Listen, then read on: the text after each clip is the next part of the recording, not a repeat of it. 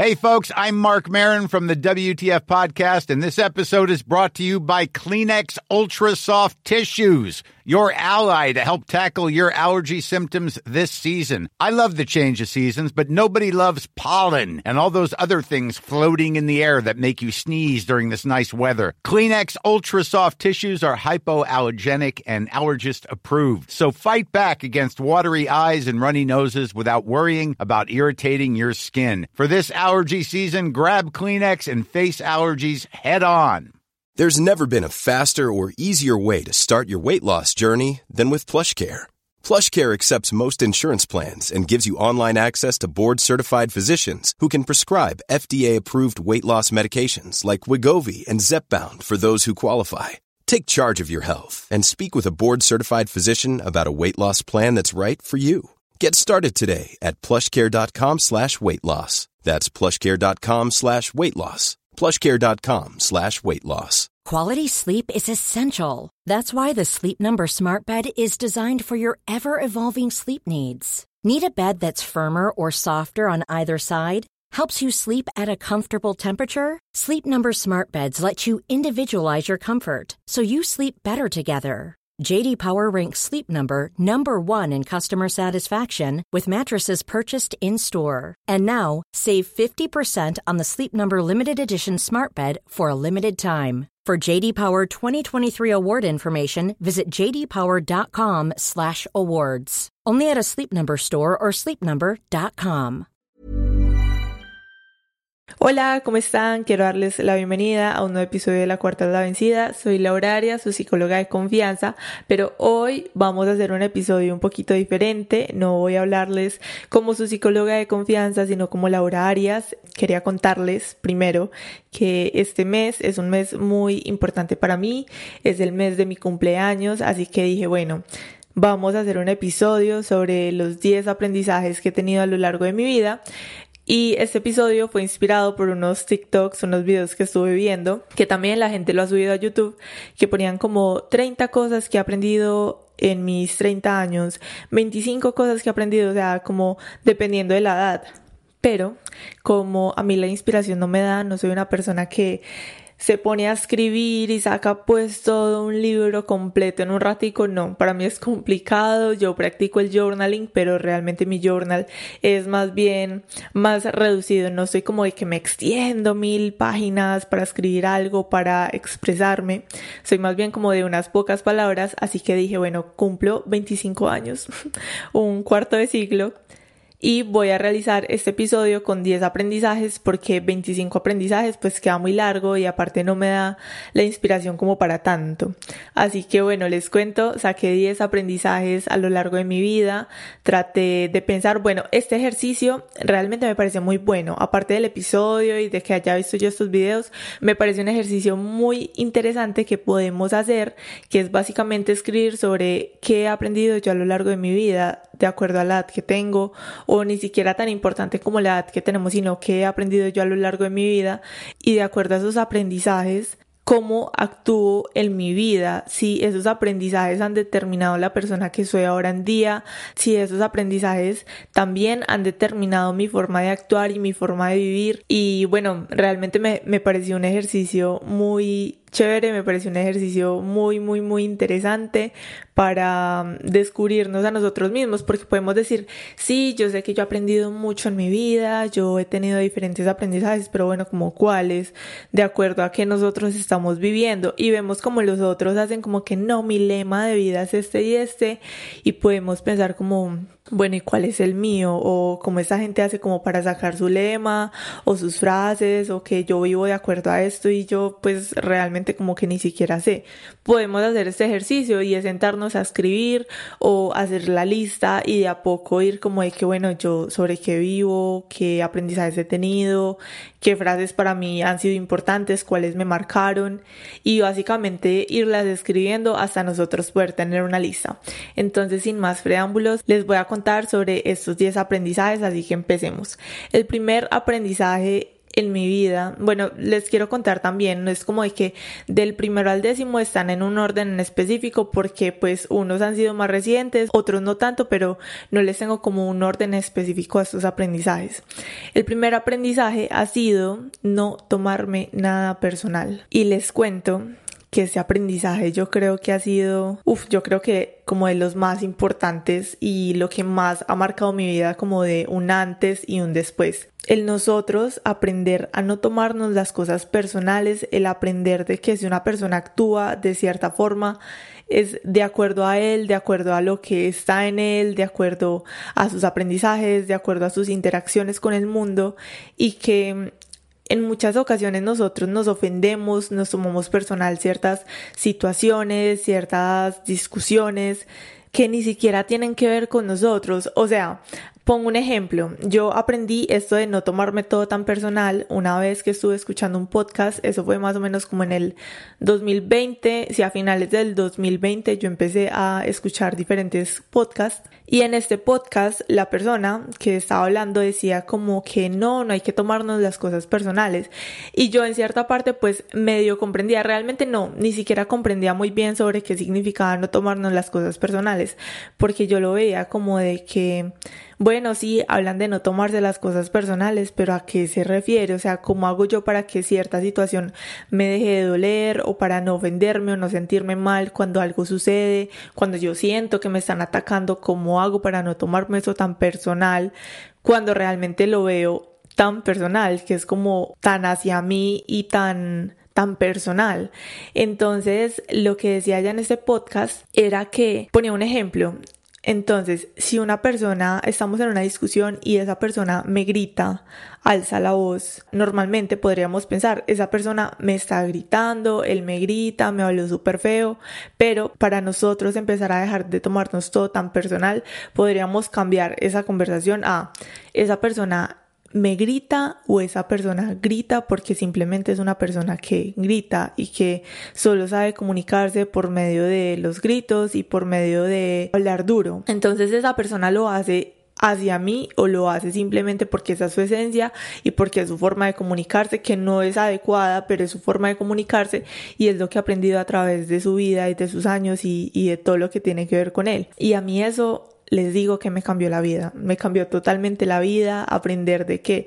las personas accionan de acuerdo a lo que son ellas, de acuerdo a lo que han vivido y no contra mí. Otra situación que me hizo mm, ver mucho esto fue una persona que constantemente criticaba. Esa persona me criticaba, me decía,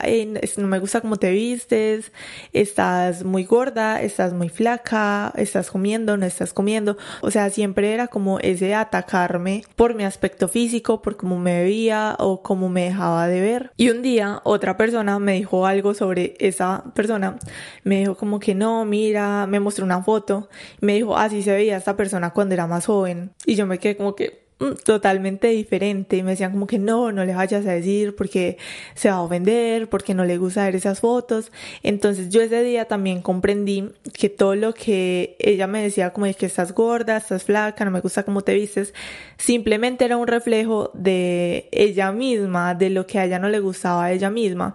en ocasiones las personas también hablan de acuerdo a lo que son, a lo que tienen o a eso que les hace falta. Cuando alguien critica de que estás gorda, estás flaca, no me gusta cómo te vistes, simplemente se están reflejando en uno mismo y es no tomarnos las cosas personal, decir, listo, me está diciendo que no le gusta cómo me visto, pero ¿será que esta persona está muy cómoda con ella misma como para estar diciéndole eso a los demás? Porque cuando una persona o cuando nosotros estamos cómodos con nosotros mismos, con cómo nos vemos, con cómo nos vestimos, cómo actuamos, pues realmente no estamos pendientes de lo que hacen los demás, cómo se ven, cómo actúan, cómo se visten.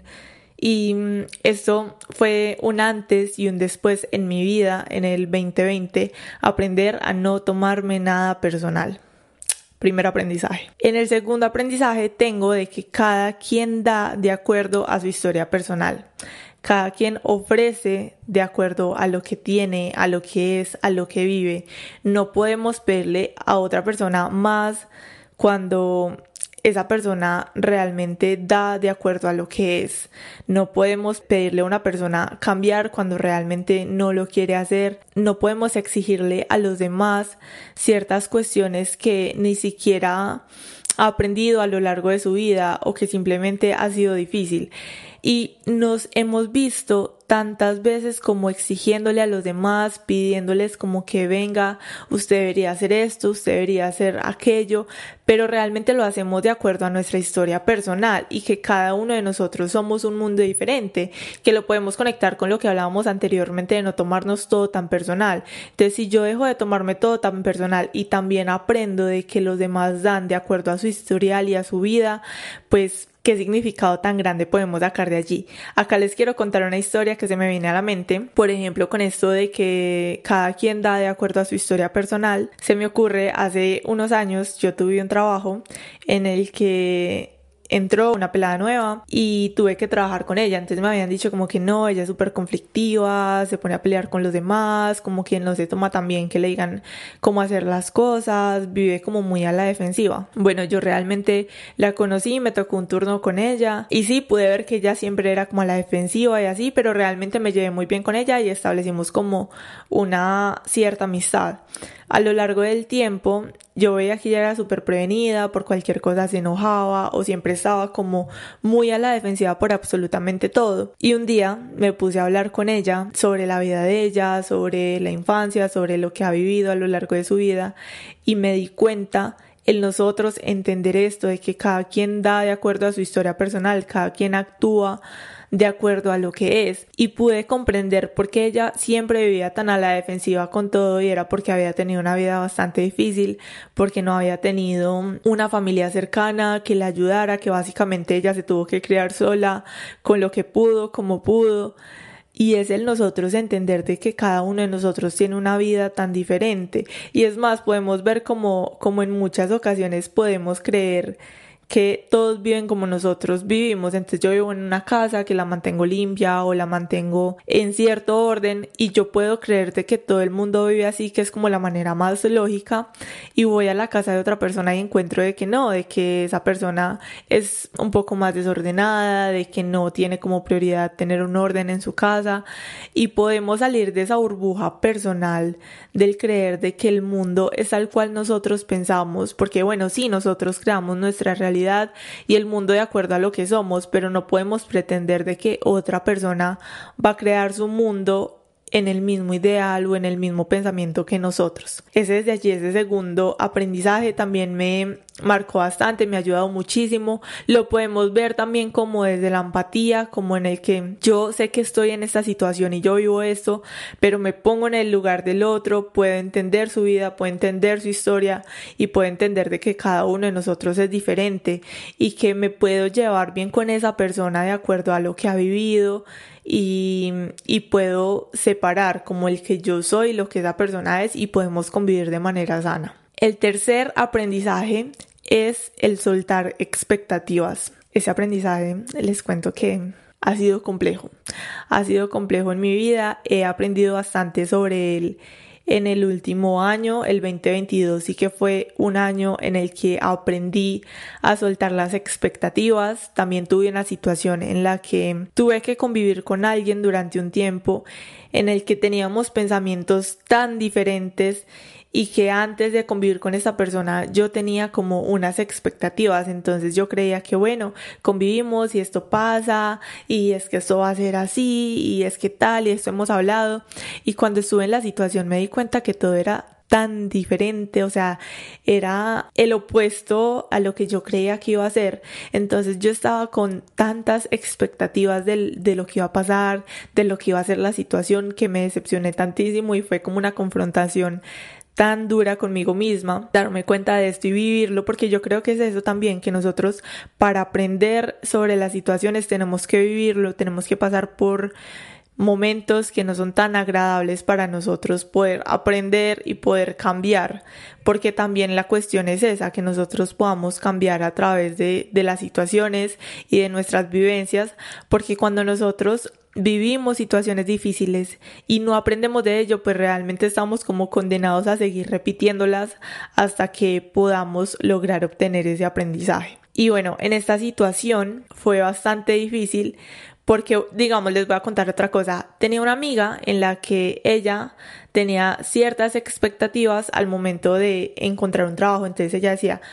yo vivo triste, vivo infeliz por esto y esto, y yo sé que cuando tenga este trabajo que quiero y que busco y que necesito, mi vida se va a arreglar, me va a sentir bien, me va a sentir feliz. Y cuando ella encontró ese trabajo y cuando pude entrar a trabajar, se dio cuenta de que no, de que seguía triste, seguía siendo infeliz, aunque ya tenía ese trabajo. Ella puso todas sus expectativas en que cuando tuviera ese trabajo ya su vida iba a tener un cambio totalmente al 100% y se dio cuenta de que no. Y al nosotros tener tantas expectativas con las situaciones o con las personas, solemos chocarnos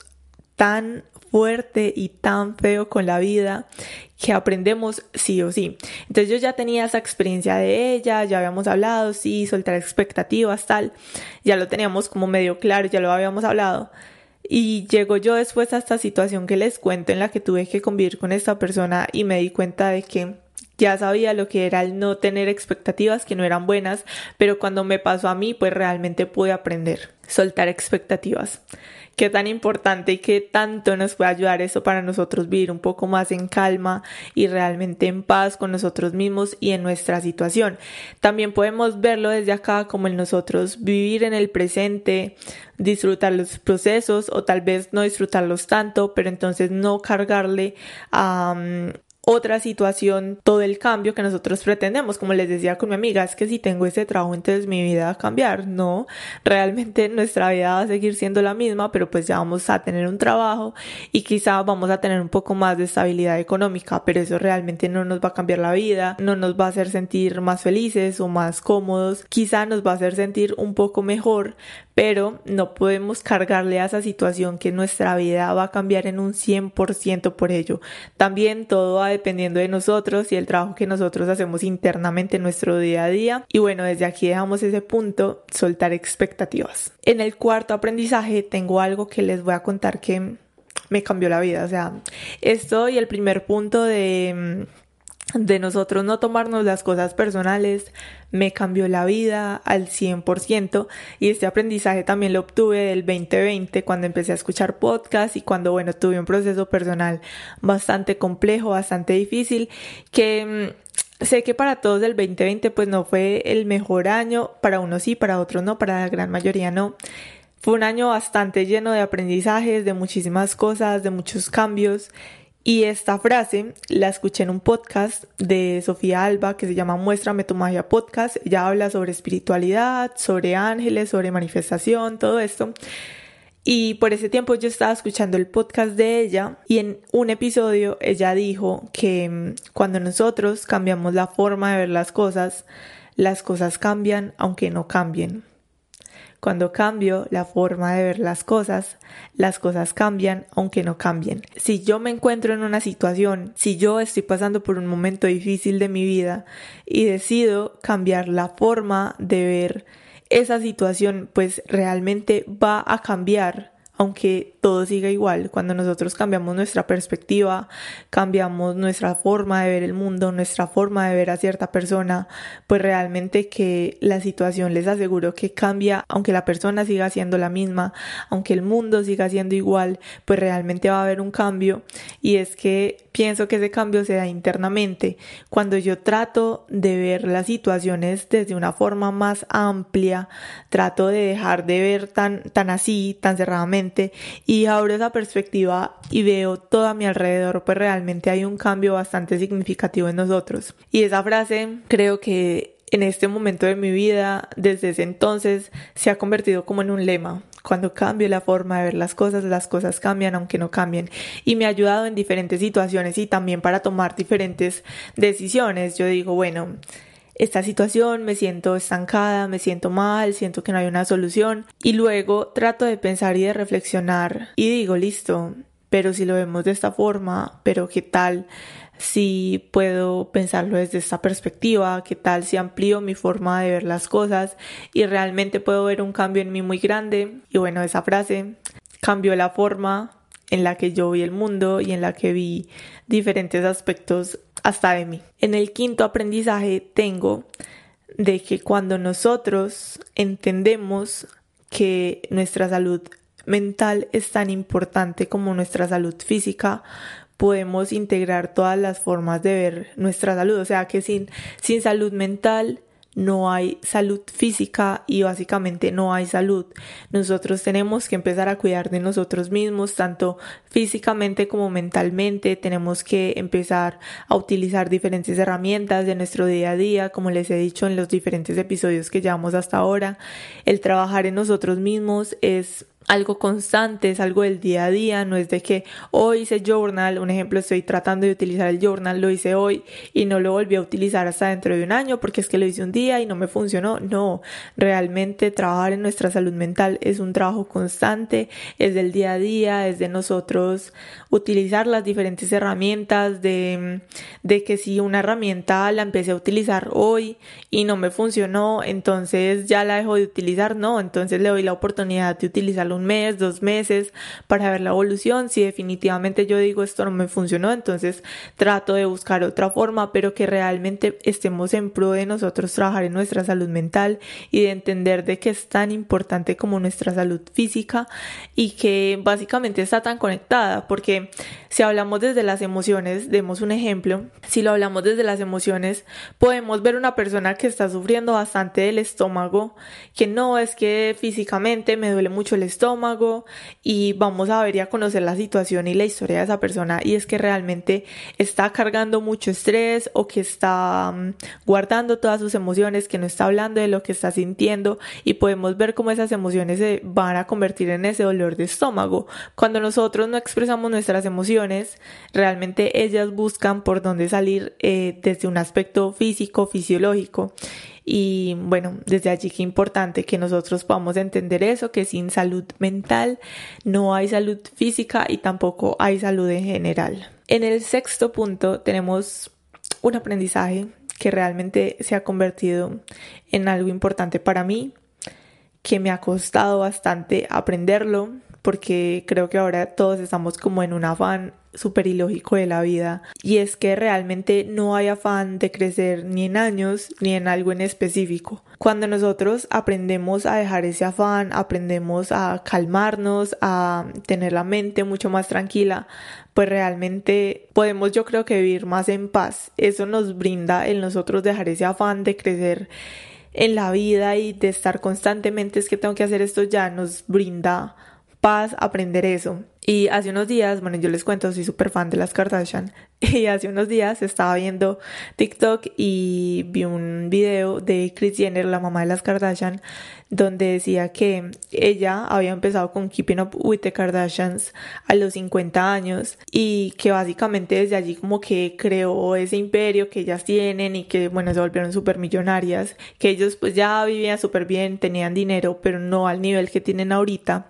y ella empezó con todo esto a los 50 años y decía como que esa había sido como la mejor etapa de su vida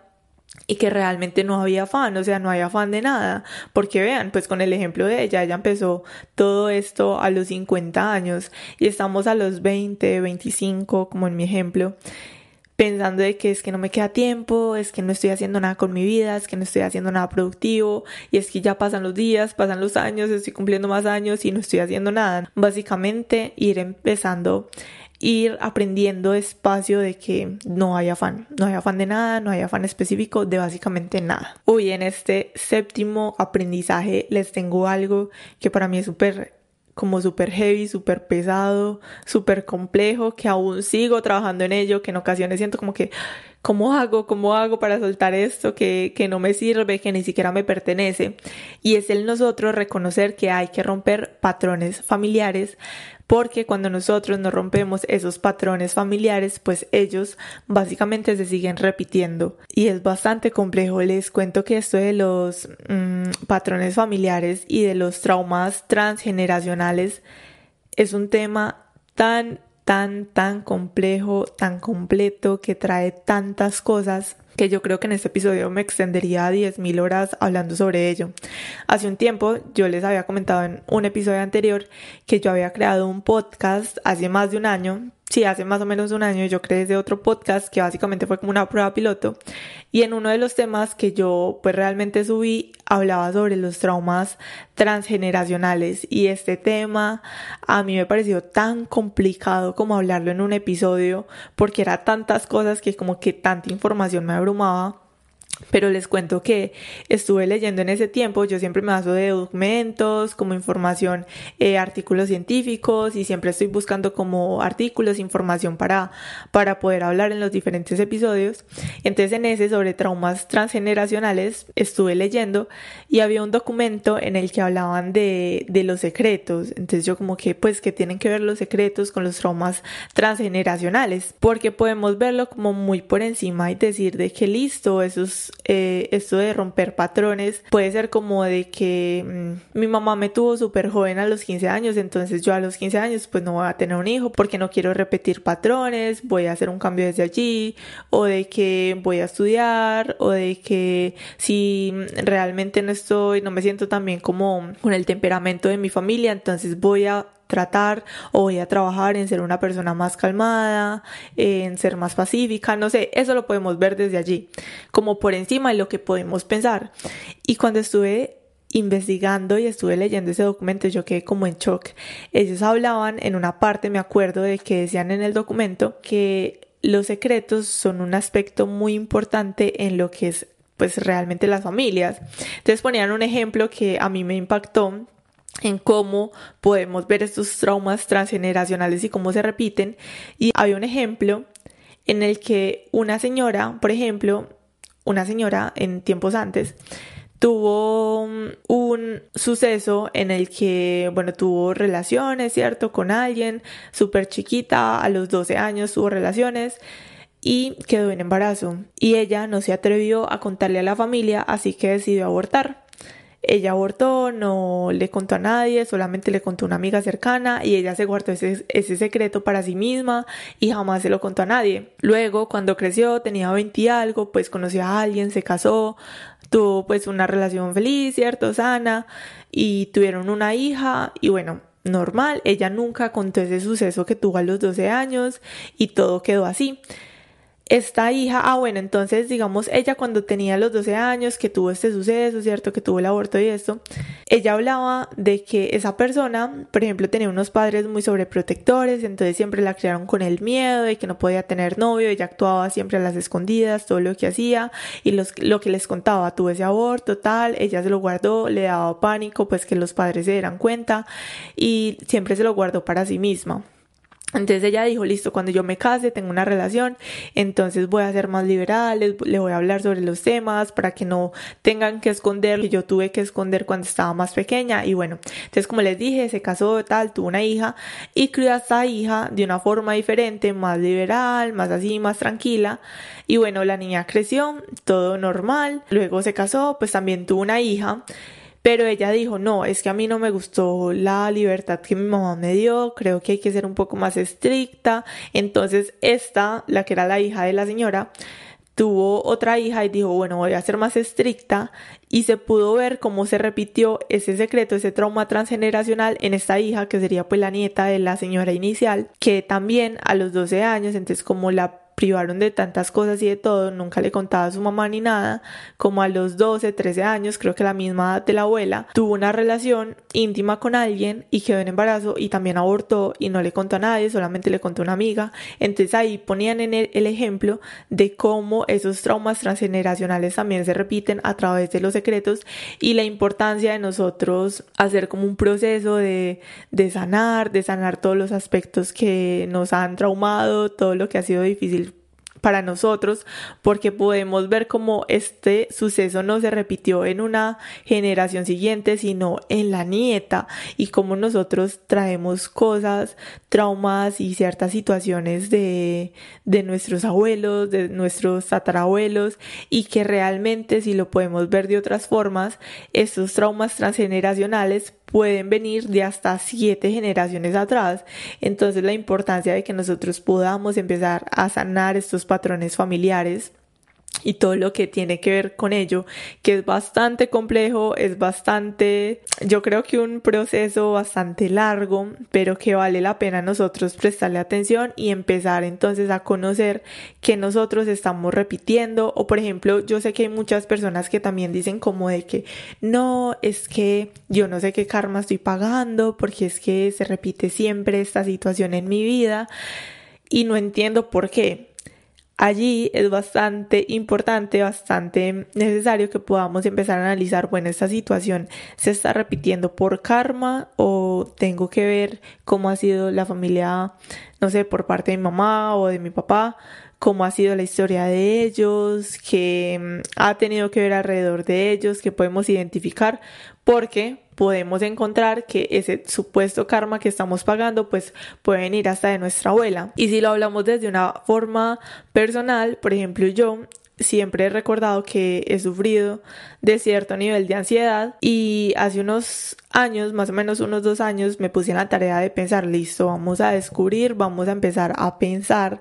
cuál es el inicio de esta ansiedad. Y me volví, me volví, me volví hacia cuando estaba pequeña y me di cuenta de que esta ansiedad realmente viene de mi abuela, porque mi abuela es una, una persona bastante ansiosa, bastante depresiva, y me di cuenta que tal vez ese origen de mi ansiedad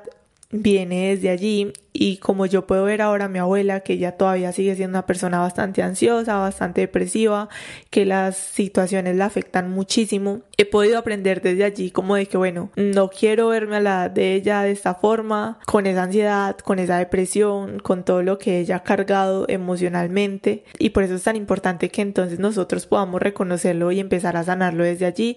y básicamente empezar a trabajarlo. Así que este aspecto de los traumas transgeneracionales es bastante complejo, es bastante largo, pero que realmente vale la pena que nosotros podamos prestarle atención y empezar a trabajar en ello. El octavo aprendizaje que tengo es que cuando nosotros tenemos la capacidad y la oportunidad de algo, los demás son excusas. Qué importante que nosotros podamos reconocer cuando nosotros estamos interponiendo excusas a ciertas situaciones, porque cuando se nos presenta la oportunidad y tenemos la capacidad todo lo que pueda venir de nuestra mente, nuestros pensamientos, nuestras creencias, realmente son excusas. Y esto lo podemos ver, por ejemplo, con ciertas situaciones de que, listo, yo quiero hacer esto, quiero dedicarme a hacer el podcast, a hacer videos, a hacer cualquier cosa, a hacer contenido. Y si nosotros queremos hacer algo. Es más, y algo viene a nuestra mente de pensar es que quiero hacer esto, es porque nosotros tenemos la capacidad, tenemos la visualización y tenemos la forma de hacer ello, porque si no tuviéramos la forma o no tuviéramos la capacidad para hacerlo, pues realmente ni siquiera se vendría a nuestra mente. Podemos ver también como muchas personas se pasan la vida diciendo es que yo quiero hacer esto, yo quiero hacer esto, yo quiero hacer lo otro, y solamente dicen y nunca hacen. Podemos verlos como están diciendo todo el tiempo es que voy a hacer esto, voy a hacer esto otro, voy a empezar este proyecto, pero bueno, entonces cuando póngale fecha, deje las excusas, no, pero es que todavía no estoy preparado, pero es que todavía me falta, es que necesito esto y esto, empiece con lo que tiene, hay que hacer las cosas, nadie nace aprendido y realmente tampoco valen las comparaciones, entonces si vamos a ver de que es que yo quiero hacer esto, pero veo que alguien más lo está haciendo ahora ya lo tiene súper constituido y es algo súper grande, pues para qué lo hago yo, no realmente podemos ver como esa persona quizá también empezó desde abajo y empezó desde cero y que yo creo que para todos hay un espacio y podemos empezar y podemos hacer lo que nosotros queremos hacer, pero realmente empezar. Si tenemos la capacidad y la oportunidad, realmente lo demás son excusas. Ahora, en el noveno aprendizaje tengo de que no hay que quejarse, no hay que quejarse, la queja nos bloquea y la gratitud nos expande.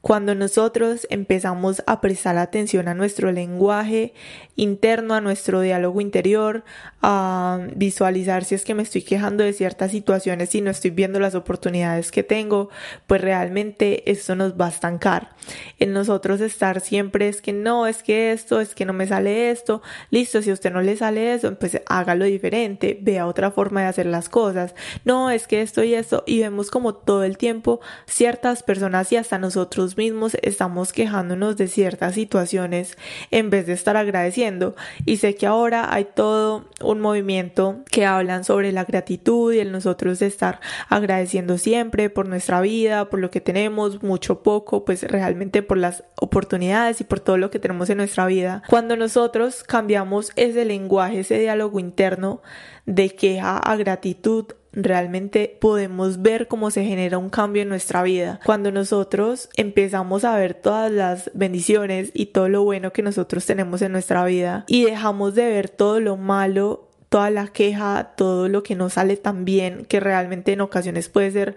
poco a comparación de todo lo que tenemos en nuestra vida, pues realmente podemos generar ese cambio en nosotros mismos. Y es allí donde podemos empezar a hacer el ejercicio, donde pues también los invito a hacer el ejercicio, que puedan estar en constante análisis de ese diálogo interior, de que piensen, bueno, eh, no, es que esto no me sale, y puedan ser conscientes de que me estoy quejando, me estoy quejando de esta situación, y en vez de quejarme, entonces, ¿cómo puedo cambiar lo que está sucediendo? Y que bueno, si hoy me quejo porque es que no, es que esto no me sale y esto, y, y me enojo en un rato, está bien, pero al rato me digo como que bueno, ahorita me estaba quejando, pero entonces cómo lo puedo cambiar, qué puedo hacer diferente en esta situación y tratar de plantear una solución a eso que nos pueda estar como generando conflicto, nos va a ayudar, nos va a ayudar, les digo que la queja nos bloquea, la gratitud nos expande y que realmente pues vivir quejándonos de todo en la vida no nos sirve de nada, nos sirve nosotros agradecer y generar un cambio en las situaciones que no nos están ayudando para nada. Y en el décimo y último aprendizaje que he tenido a lo largo de mi vida es algo muy importante que he aprendido también bastante en los últimos años y más con mi pareja, de que nosotros realmente sí somos de acuerdo de quienes nos rodean, que nosotros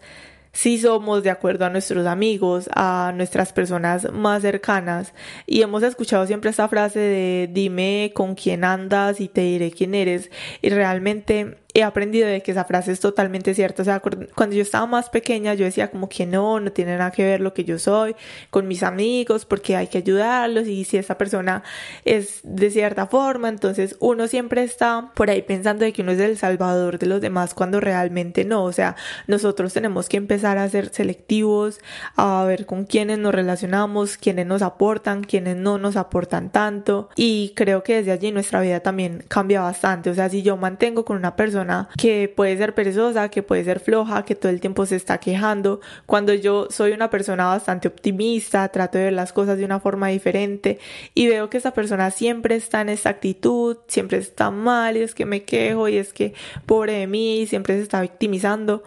pues realmente nosotros podemos vernos luego en una situación en la que nos podemos convertir como esta persona o tener actitudes de esta persona que realmente no nos aportan. Entonces, empezar a rodearnos de personas diferentes o cerrar nuestro círculo social a veces es necesario y este también ha sido un aprendizaje que me ha marcado bastante, que me ha ayudado a alejarme de ciertas personas, también a tener más cerca a otras que me han ayudado a crecer muchísimo porque no es de nosotros decir de que, ay, es que tengo un amigo, mi mejor amiga, y ella está en esa situación mala, entonces me voy a alejar totalmente porque si ella está viendo eso, pues eso a mí no me sirve. No, que podamos estar para los demás, para las personas que son cercanas a nosotros, pero cuando estas personas ya tienen unas actitudes, unos hábitos, unos comportamientos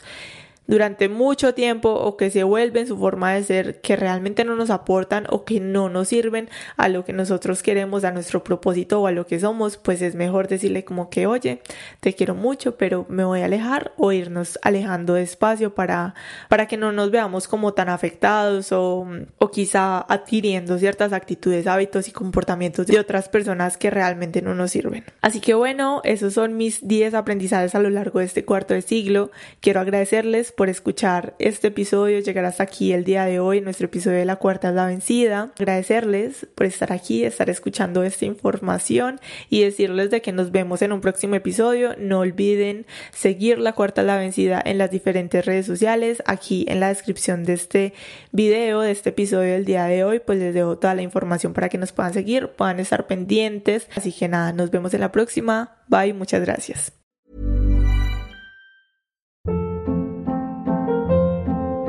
Hold up. What was that? Boring. No flavor. That was as bad as those leftovers you ate all week. Kiki Palmer here, and it's time to say hello to something fresh and guilt-free. Hello Fresh. Jazz up dinner with pecan-crusted chicken or garlic butter shrimp scampi. Now that's music to my mouth. Hello Fresh. Let's get this dinner party started. Discover all the delicious possibilities at hellofresh.com.